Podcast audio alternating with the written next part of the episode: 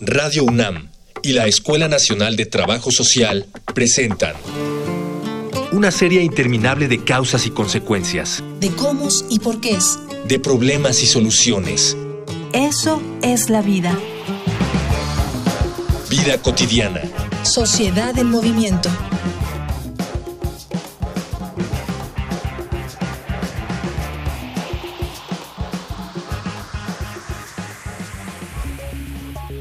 Los niños no tienen las mismas herramientas que un adulto para enfrentarse a un desastre o a cualquier tipo de situación traumática. Aunque no resulte evidente, las secuelas psicológicas entre menores de edad son frecuentes. Hoy, en Vida Cotidiana, Sociedad en Movimiento, abordaremos el tema de la atención social infantil ante eventos de alto impacto emocional. Para hablar de él, contamos con la presencia de Carmen Gabriela Ruiz Serrano, académica de la Escuela Nacional de Trabajo Social de la UNAM y terapeuta familiar. Por otro lado, nuestra invitada es María de Los Ángeles Garrica González, de la Fundación Juntos con las Niñas y los Niños. Dialogar para actuar, actuar para resolver.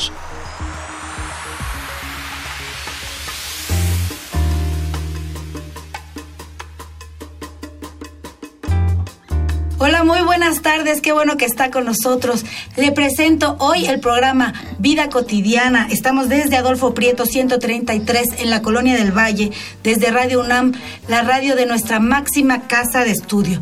Mi nombre es Gloria Tocunaga y estoy aquí para acompañarlos en esta emisión y conmigo, por supuesto, como siempre, mi compañera y amiga de micrófonos, Ángeles Casilla. Buenas tardes, Ángeles. Hola, ¿qué tal, Gloria? Evidentemente también es un enorme gusto compartir cabina y bueno, antes de iniciar programa, ¿te parece si compartimos nuestros diferentes medios de comunicación? Muy bien, para que se comunique con nosotros, ¿qué tenemos?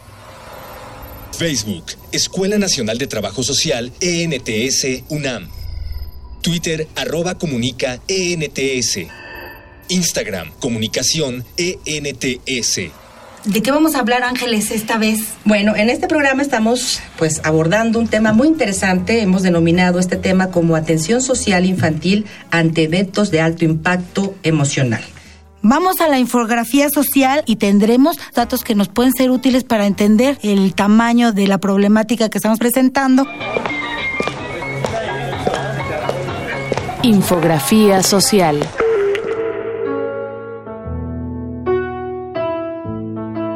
Los eventos de alto impacto emocional provocan trastornos de ansiedad que pueden ocurrir tras una exposición a una situación traumática.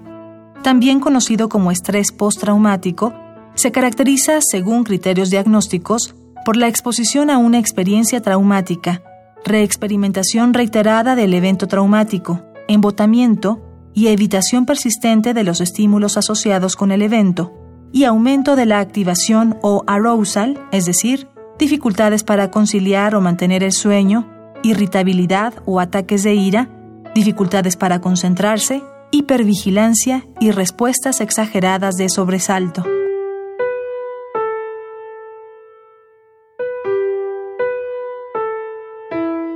Ante la exposición a un evento traumático, la persona responde con temor, desesperanza y horror intenso. En los niños, estas respuestas pueden expresarse en comportamientos desestructurados o agitados. Las personas actúan o tienen la sensación de que el acontecimiento traumático está ocurriendo.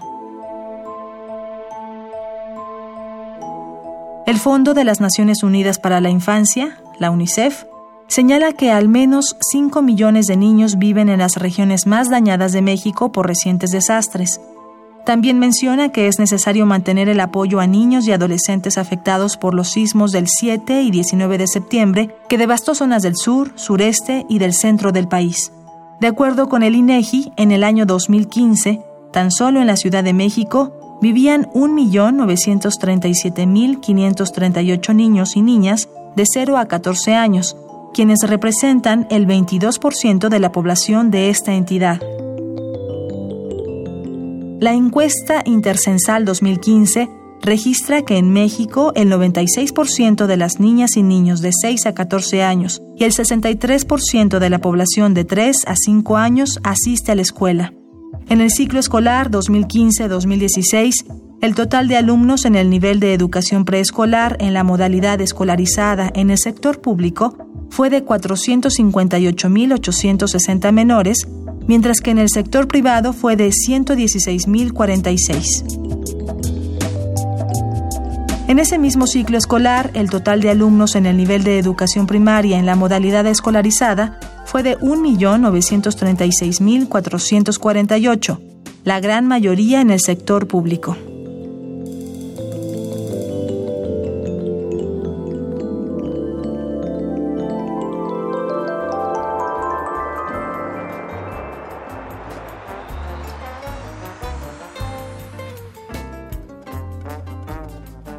Debemos entender por un evento de alto impacto emocional o estrés postraumático? ¿Cómo saber si mi hijo o mi hija lo padece? ¿Cuál es la mejor manera de ayudarlo a superar este problema? ¿Qué instituciones me pueden brindar apoyo? Y desde casa, ¿cómo podemos generar nuevamente esa seguridad y confianza que los niños y niñas necesitan para tener un entorno de crecimiento lo más seguro posible? Para hablarnos de estos temas está, por supuesto, con nosotros Carmen Gabriela Ruiz Serrano. Ella es licenciada en Trabajo Social, maestra en Terapia Familiar y trabaja en la Escuela Nacional de Trabajo Social como profesora de carrera. Qué bueno que estás con nosotros. También está María de los Ángeles Garriga González, que viene de la Fundación Juconi, que es Juntos con las Niñas y los Niños. Bienvenidas. Pues lo primero que tendríamos que ver desde nuestra vida cotidiana es eh, qué señales me puede dar un niño, qué señales puedo mirar yo o en qué debo estar atenta como mamá, como maestro, como tío, como parte de la familia que está cerca de los niños? ¿Qué debo ver? ¿En qué me tengo que tener atenta para saber si mi hijo o este niño que está cerca de mí tiene algún eh, alguna señal de, de, de algún trauma, algún este, evento postraumático? Bueno, pues primero que nada, buenas tardes, es un gusto. Muchas gracias por la invitación. Me parece que los efectos derivados de una situación estresante, como puede ser un fenómeno natural, como lo que hemos vivido, eh, violencia, eh, violencia social, alguna pérdida, incluso violencia dentro de la familia, pues coloca a las niñas y los niños en una situación que les hace perder el equilibrio. Por tanto, estos eh, niños y niñas requieren de espacios, de cuidadores que puedan ayudarlos a contener y a generarles mayores herramientas emocionales para poder lidiar con los sentimientos que se pueden derivar de esto. Ya nos enunciaban una serie de síntomas que puede ser el llanto, el enojo, la desesperanza, eh, a lo mejor incluso problemas para dormir o orinarse por las noches. Es importante que estemos atentos y pensemos en que si este tipo de situaciones se dan de una manera persistente y recurrente, entonces estaremos hablando de que quizá esté asociado con un trauma. Pueden ser comportamientos que se den en el niño o en la niña de manera transitoria y no necesariamente está asociado con un evento traumático. ¿Cómo podemos saberlo? Me parece que en las familias conocemos muy bien a nuestros hijos, hay que estar muy atentos, muy alertas, en qué momento se presenta ese llanto, en qué momento se dan estas condiciones en donde el niño se irrita con facilidad y eso nos puede ir dando un termómetro de qué es lo que está pasando con, con nuestros chiquitos. Yo creo que es importante tener en cuenta que la observación es la herramienta fundamental para cuidadoras y cuidadores, porque ellos conocen a sus hijos, a sus hijas, a sus nietos, sus sobrinos y pueden detectar esos cambios de comportamiento. Los niños es muy difícil que nos digan directamente, estoy afectado por el terremoto. Los niños lo que van a hacer es hablarnos a través del comportamiento. Entonces, observar esos comportamientos es fundamental para poder darnos cuenta y buscar ayuda. ¿Qué tipo de ayuda es la que podemos encontrar para los niños? ¿Dónde la buscamos? Bueno, a mí me gustaría plantear que hay una idea, digamos, más o menos predominante, en donde cuando un niño presenta este tipo de comportamientos, se le deposita a él esta centralidad y entonces pensamos que hay que llevarlo al terapeuta, hay que llevarlo al psicólogo, que el pedagogo lo atienda. Habría que comprender que el contexto familiar le va a mandar mensajes a ese niño. Entonces es importante cómo los adultos nos estamos comportando ante este evento.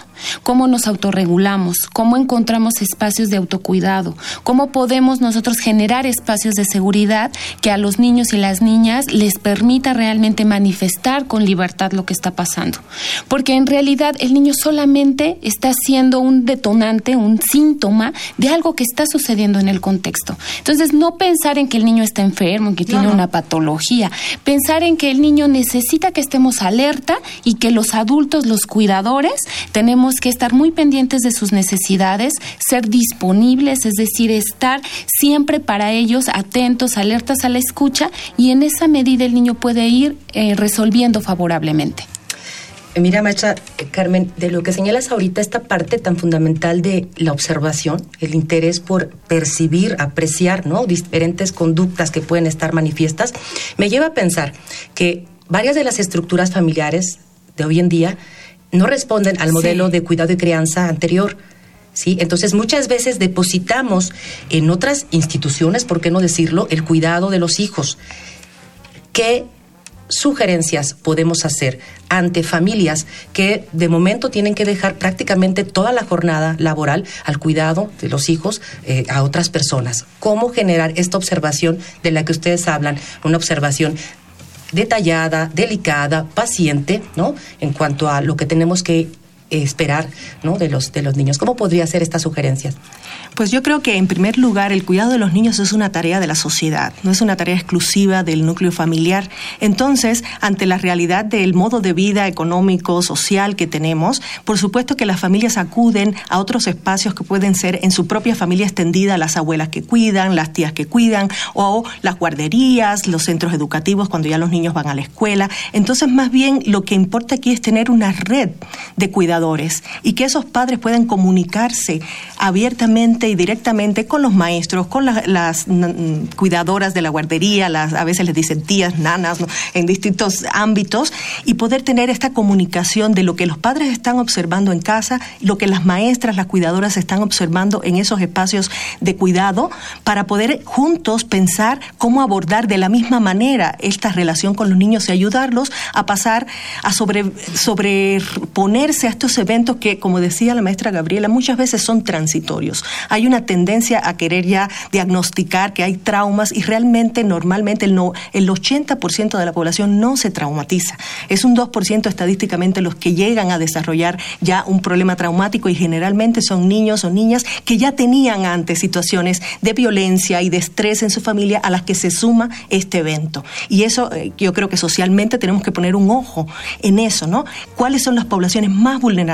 Son estos niños que vivieron el terremoto pero que de antes del terremoto tenían situaciones de violencia familiar, habían sido testigos de violencia social, habían tenido situaciones de pérdida de sus cuidadores, estaban en, situaciones de desprotección.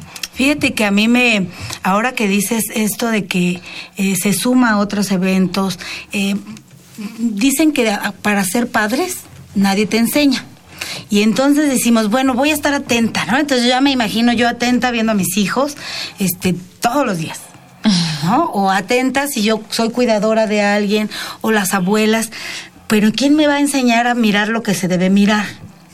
O qué, o qué cosas tenemos, que, qué señal específica, además de las cosas que nos decía Gabriela, sí, pero no siempre se, tenemos la capacidad, los padres o los cuidadores, de hacer el vínculo entre, bueno, se hizo pipí hoy, pero fue por este, por un evento eh, eh, traumático, ¿no? O bueno, pues ahora es, más callado, pero a lo mejor no lo asocio a este tipo de cosas. ¿Qué debo aprender? ¿Cuál sería el consejo más sencillo que pudiéramos darle a las familias que nos escuchan para poder estar verdaderamente atentos con la observación útil. Claro. Dejarse llevar por la intuición, eso es muy importante. O sea, biológicamente estamos predispuestos para el cuidado y la crianza. Es decir, ya traemos nosotros eh, elementos que nos ayudan a, mirar. Sabemos cuando hay cosas extrañas y pensémoslo en nuestros contextos con nuestros propios hijos, sobrinos, nietos. Podemos identificar cuando algo que está sucediendo en el comportamiento del niño sale fuera de lo normal. Porque hasta cierto punto, bueno, nosotros sabemos que se puede tornar berrinchudo ante un evento o que, bueno, sí, se puede orinar por la noche. Pero cuando esto está saliendo de la normalidad y cuando mi intuición como cuidador, como mamá, como papá, como hermano, me está poniendo alerta, entonces recurro a esta parte de la observación. Tampoco es que seamos hipervigilantes y que estemos todo el tiempo sentados junto al niño, que a ver si ya se hizo pipí. No, pero que podamos realmente tener una escucha disponible. Si mi hijo me está contando cosas, a mí un amigo me llamaba y me decía, Gaby, estoy preocupadísimo porque mi hija juega al terremoto y yo no sé cómo hacerle para que no lo haga. Juega con ella al terremoto. Claro, es Platica con ella del terremoto. Agarren los muñequitos que te cuente cómo se sintieron sus muñecos, que te platique, porque inhibir la emoción, inhibir la comunicación no va a hacer que el evento desaparezca. Al contrario, se va a instalar en el niño con una culpa de yo no debo de hablar de eso porque eso es malo, porque eso es terrible. Pero tienen que hablarlo porque les pasó. Claro. Así es. Yo creo que es importante, hay varias pautas, ¿no? Los papás, los adultos, las cuidadoras, los cuidadores, enfocarse en la, la seguridad del niño. A veces la seguridad del niño es que el niño te pide que lo abraces y muchas veces como adultos reaccionamos, ay, estás muy aniñado, ese, eso es de niños chiquitos. No, si el niño lo necesita, abrázalo, permítele expresar los sentimientos, no digas eso, no, no, ¿cómo te vas a sentir así? No, valida sus sentimientos, luego sigue sus iniciativas, como decía, si está jugando al terremoto o está jugando a los rescatistas, pues sigue su juego, sigue su iniciativa y expande su vocabulario emocional en torno a eso. Deja que cuente la historia si lo, el niño, no lo obligues, no lo interrogues, sino déjalo que cuente la historia si él empieza y sigue su iniciativa. Y establece contacto con otras personas que te puedan ayudar a pensar en lo que el niño está viviendo para que tú también te autorregules, porque el bienestar de un niño pasa por el bienestar de su sistema familiar y de su sistema comunitario, y vamos a hablar del sistema social, ¿no? Todos influimos en el bienestar de los niños, entonces hay que hacer contactos y, ayudar a los padres a que aprendan a ser padres a través de la comunicación social que hay de todas estas pautas. Están llenas las redes sociales, hay muchos programas en diversos eh, canales televisivos de, de, la UNAM, del, eh, del, Politécnico. Hemos visto un despliegue de información, entonces hay que animar a los padres a que se informen. Si se aprende a ser padre, se aprende en sociedad. Claro, y, y, además yo agradezco este tipo de conversaciones porque de veras, de veras sí te enseñan cosas y de veras sí lo que queremos es hacer las cosas mejor. Muchas gracias a usted que nos escucha. Eh, vamos a hacer un corte pequeño pequeño, muy pequeño, y regresamos con Carmen Gabriela Ruiz Serrano, de la Escuela Nacional de Trabajo Social, y María de los Ángeles Garriga González, de Fundación Jucone. Regresamos en unos segundos y le vamos a presentar, vamos a escuchar Voces en Movimiento. Voces. Voces en movimiento.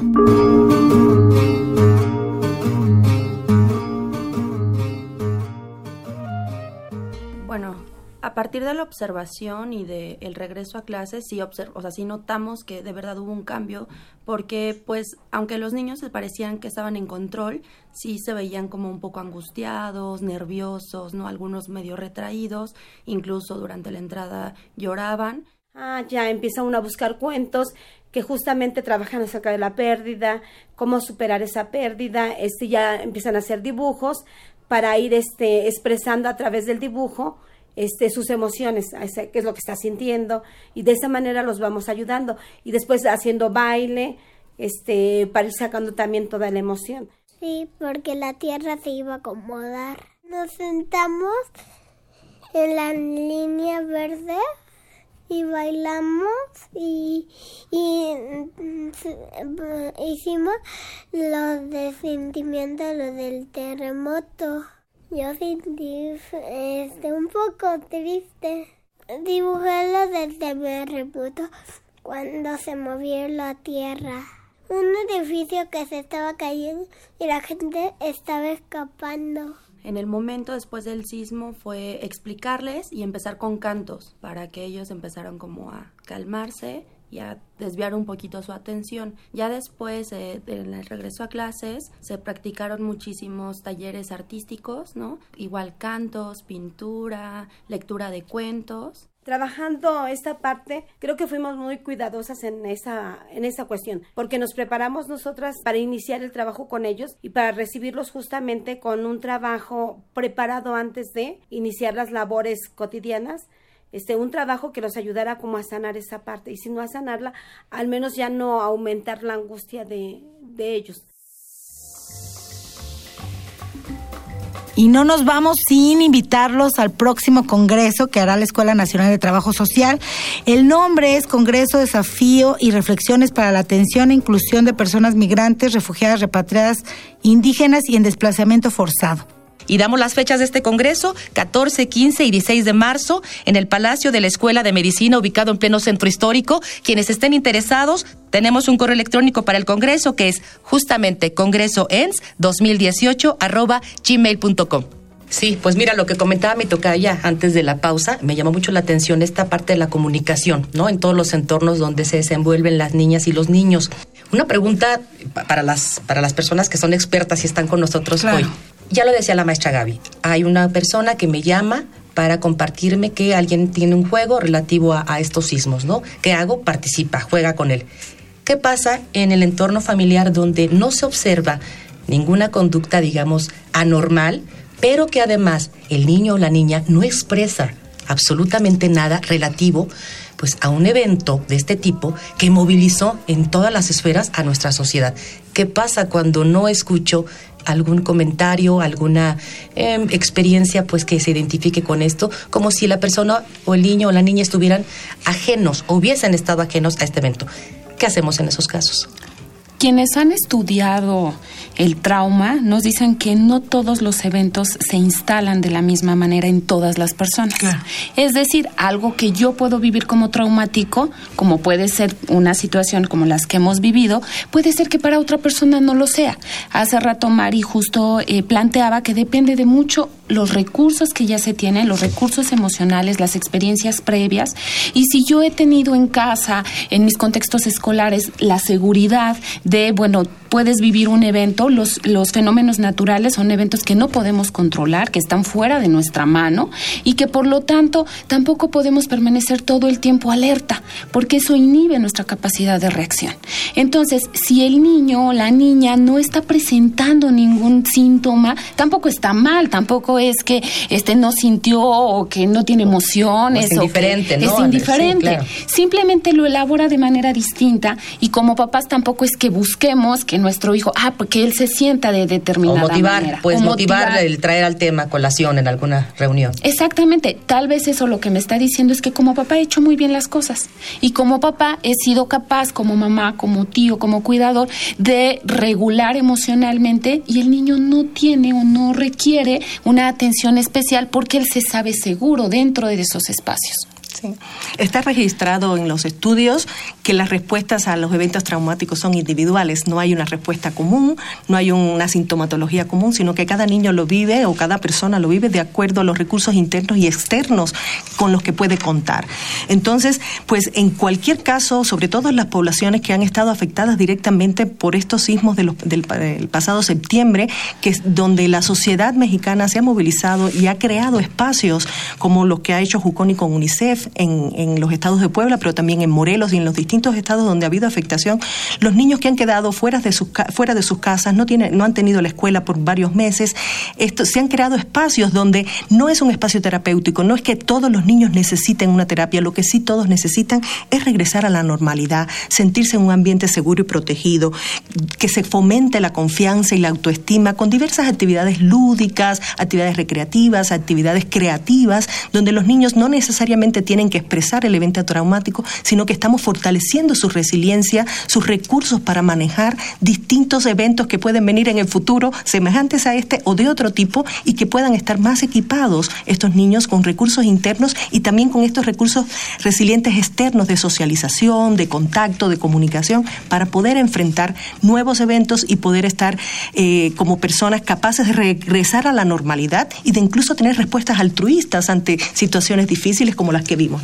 ¿Por qué la gente respondió así? Porque la gente tenía recursos para responder altruistamente, podía elaborar el dolor y el, impacto de este estrés tan fuerte del momento del terremoto, pero enseguida salieron a ayudar. Esos son recursos internos que favorecen o que favorecen a que las personas puedan ayudarse unos a otros y que para eso somos humanos, ¿no?